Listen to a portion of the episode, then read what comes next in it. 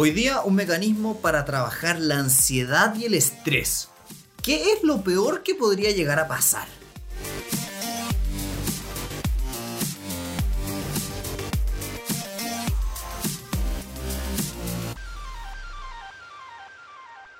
Hola a todos, bienvenidos a Elemental, una nueva sesión de Extra Ideas. Y el día de hoy vamos a revisar en profundidad un capítulo del libro Cómo dejar de preocuparse y empezar a vivir de Dale Carnegie.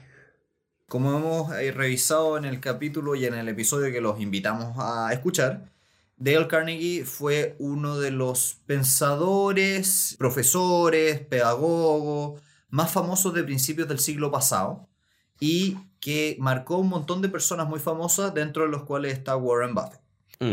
Dentro de los libros que él tiene, está este libro que comenta Pedro, que es muy fascinante para el día de hoy, porque como nos pasó un poquitito hoy día y antes de partir este podcast, todos tenemos ciertas preocupaciones en la vida y hay ciertas estrategias que te permiten como tratarlas de mejor manera. Entonces nos pasó un poco con Pedro que estábamos preocupados de un tema y decidimos aplicar esta metodología del libro y funciona súper bien. Sí. En concreto, como para conversarla, la metodología es bien sencilla, es decir, y hacerse la pregunta, ¿qué es lo peor que podría llegar a pasar? Imaginar eso y partir construyendo soluciones desde ese peor escenario. Sí. De hecho, bueno, el libro de Dale Carnegie es como de mitad del siglo anterior, es como de los primeros libros de autoayuda realmente. Y acá lo interesante es ver, por lo para mí, cómo su consejo todavía sirve, no todo, pero este en particular es muy interesante ver los paralelos que tiene con lo que entendemos hoy en día de la psicología conductual, psicología positiva. Porque acá cuando él hace la pregunta de qué es lo peor que puede pasar, nos obliga a nosotros a verbalizar eso, verbalizar esas emociones que a veces cuando no le damos forma y son una preocupación en la parte de atrás de nuestra cabeza, ahí es cuando son lo más desgastadoras y los mayores causantes de estrés. Mm. Esto no solo funciona porque puedes decir que oh, lo peor que puede pasar no es tan malo, porque eso puede ser muy malo, pero cuando le das una forma, se convierte en algo más tangible y manejable. Mm. Y, y, de hecho, creo que ahí tocaste un punto. Eh, muchas veces lo peor que puede pasar puede ser súper malo, pero eso no quiere decir que no puedas construir desde ahí. Sí. Me imagino un poco el, siendo súper así como apocalíptico mira, estás en una situación, entras en una enfermedad, ¿qué es lo peor que puede pasar? Bueno, lo peor que puede pasar es que tal persona fallezca. Y uno dice, wow, eso es muy malo. Pero si tú dices, ok, si eso es lo peor, ¿cómo voy a vivir yo con esta ausencia? ¿Cómo voy a tratar yo a las personas que dejo detrás? ¿Qué voy a hacer yo con, no sé, por ejemplo, si era el sostenedor de una familia o la sostenedora de una familia? ¿Cómo vamos a suplir este, esta ausencia y así?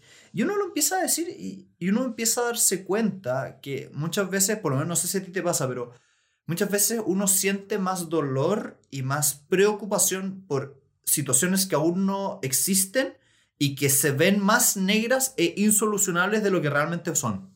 Sí. Ocurre esto de, por ejemplo, traigamos el contexto de cómo manejar un proyecto, la productividad en general. Cuando te pones una meta que está mal definida, creas la peor situación posible porque no sabes qué estás persiguiendo, no sabes qué tienes realmente. Y acá con las tragedias, cuando no tienen forma, son estos hoyos negros de negatividad, de que todo puede pasar. O sea, hace poco yo estuve en cuarentenado porque mi familia tuvo posibles contactos con personas que tuvieron el COVID. Y de hecho una tía mía pasó esto, que estuvo en contacto con una persona que se dio positivo. Entonces, por un par de semanas, en mi casa estábamos con incertidumbre si alguien estaba contagiado. Y yo estaba muy, muy preocupado por mi tía de, si ella sale positivo, va a morir porque su salud, o sea, hay una persona mayor, 70 años, y su salud no era particularmente buena. Entonces, cuando ocurrió esto, fue un momento de confrontar directamente la realidad de que personas de mi familia podían morir por esta enfermedad, que de nuevo, había tenido conocidos muy cercanos que estuvieron en el hospital con COVID, casi mueren. Pero aún así, esto fue otro recordatorio de lo tangible y presente que es esta enfermedad. Y también fue un momento de cuando todos dieron negativo, fue ese alivio y ese, oh Dios mío, cuando te vea te voy a abrazar. Porque tengo tan presente como ese fantasma de la muerte que como que aterrizó muchas cosas. Y ahí, por ejemplo, una pregunta, Pedro, si es que hubieras hecho en esta situación concreta este escenario de qué es lo peor que podría pasar, imaginémonos que esta persona hubiese fallecido efectivamente. ¿Cómo hubieras sobrellevado esa pérdida? yo te diría que, que hice un poco el ejercicio y... ¿Ya? Por eso digo que fue este momento de aterrizar varias cosas, porque mis preocupaciones no estaban amarradas a cosas como, por decir, materiales, como, oh, cómo va a cambiar mi, mi situación. Fue un tema meramente emocional de un familiar que yo amo mucho, se va a ir en una instancia. Y eso va a ser increíblemente triste y me va a doler mucho, pero no sentí ese abismo de desesperación, porque fue mm. más que nada reconocer esta emoción y entender, ok, si esto pasa, si lo peor pasa, voy a tener que entrar en un proceso de duelo y voy a tener que vivir ese proceso y eso va a ser como toda la historia. que mm. es trágico, es triste. O sea, cuando un familiar muere es muy triste, pero dadas todas las otras circunstancias, mi peor escenario no tenía mayores consecuencias que trajeran mayor inestabilidad a mi vida.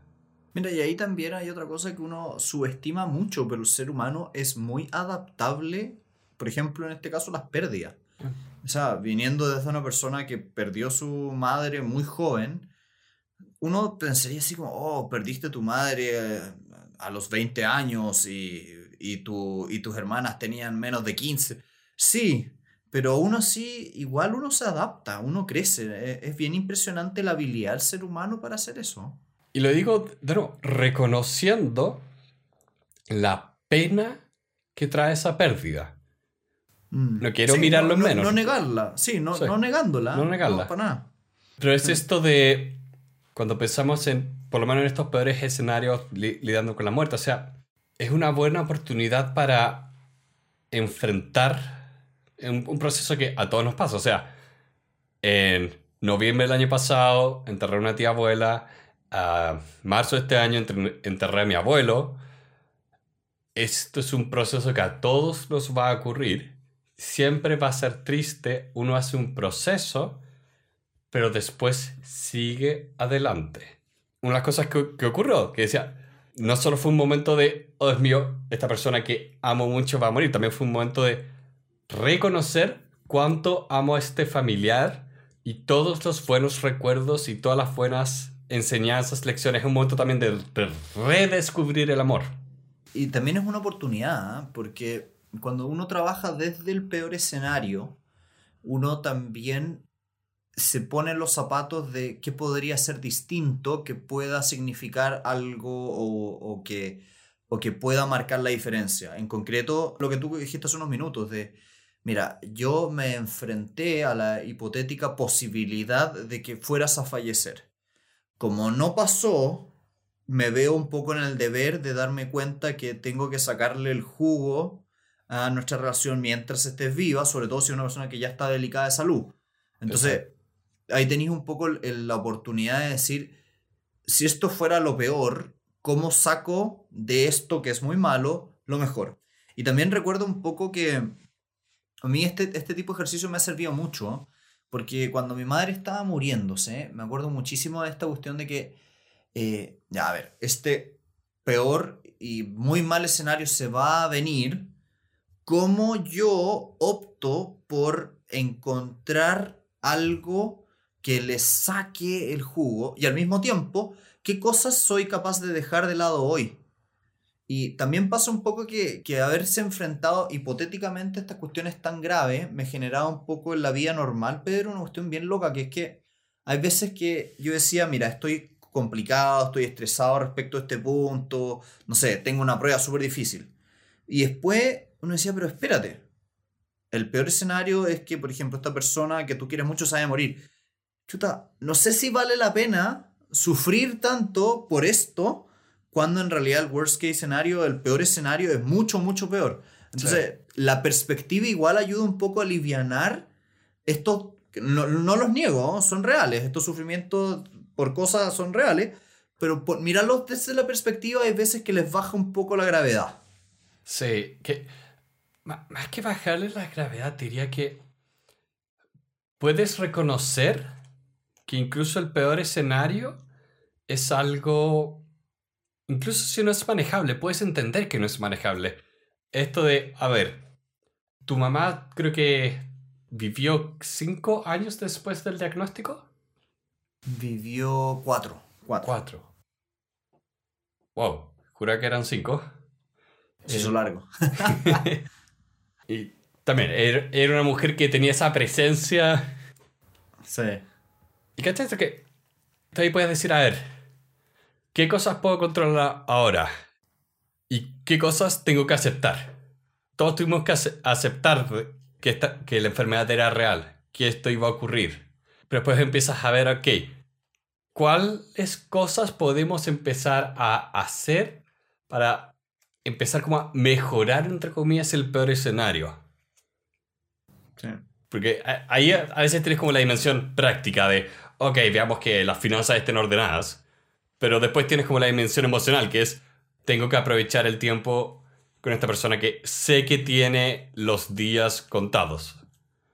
Y sé que muy genuinamente pasa, y lo vi varias veces, la reacción opuesta, que muchas personas prefieren no mirar de frente al problema, decir como este problema no existe o, no, no, te va a pasar nada, y, mirándolo en retrospectiva, te diría que las decisiones de aceptar, por dura que fuera la realidad, aceptarla, llevaron a actuaciones y cosas que hicimos que fueron muy significativas a largo plazo.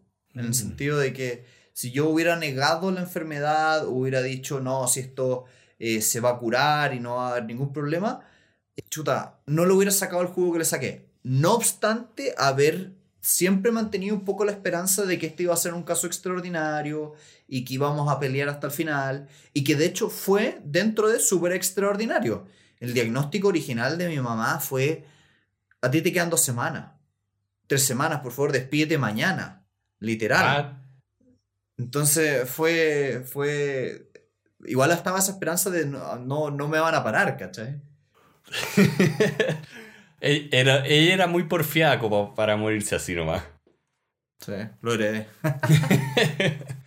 Pero creo que, que estas son las cosas curiosas de la vida que uno puede aprender de tantas, tantas formas y de tantos lugares dispersos porque esto te trae tanta perspectiva, o sea, con todas las cosas que han pasado, empiezas a poner en perspectiva como, a ver, ¿Me sirve estresarme por esto? Y no es solo un tema de despreocuparse de ciertas cosas, también ser más agradecido con otras. O sea, yo siento que en estos últimos años que han sido difíciles, mi gratitud hacia mi familia y amigos ha crecido mucho.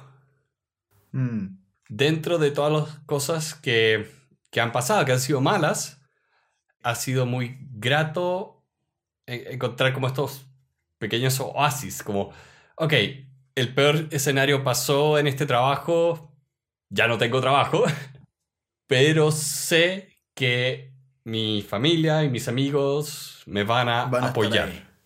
Mm. Lo veo como muy valioso. Si al final del día, este ejercicio que estamos proponiendo de imagínate lo peor y construye desde ahí, tiene mucho de esta palabra que, que dije, de construir ver, validar, visualizar y sobre todo darle el peso, valorar, ver lo que, lo que uno tiene y lo que uno podría sacarle aún más el jugo. Sí, porque Este libro se, se llama como Cómo dejar de preocuparse y empezar a vivir. Y diría que incluso esta pregunta hoy en día no la entendería como puedes efectivamente dejar de preocuparte, sino que obtienes una herramienta para procesar todas estas cosas, para trabajar y construir desde ahí, más que ahora llegué a la tierra mágica de la felicidad y todo está bien para siempre. Así que con eso les damos muchas gracias por haber venido el día de hoy. Fue un episodio breve pero entretenido y con harto contenido. Así que nuevamente diríjanse a nuestra página web elementalpodcast.cl donde podrán encontrar todas nuestras redes sociales, cómo apoyar el proyecto, cómo entrar a nuestros cursos y toda una serie de material extra que es exclusivo para la gente que nos va patrocinando mes. Esperamos que todos tengan una muy buena semana. Abracen a sus seres queridos si es que saben que no están contagiados ustedes y ellos. Y esperamos que de verdad estén muy bien.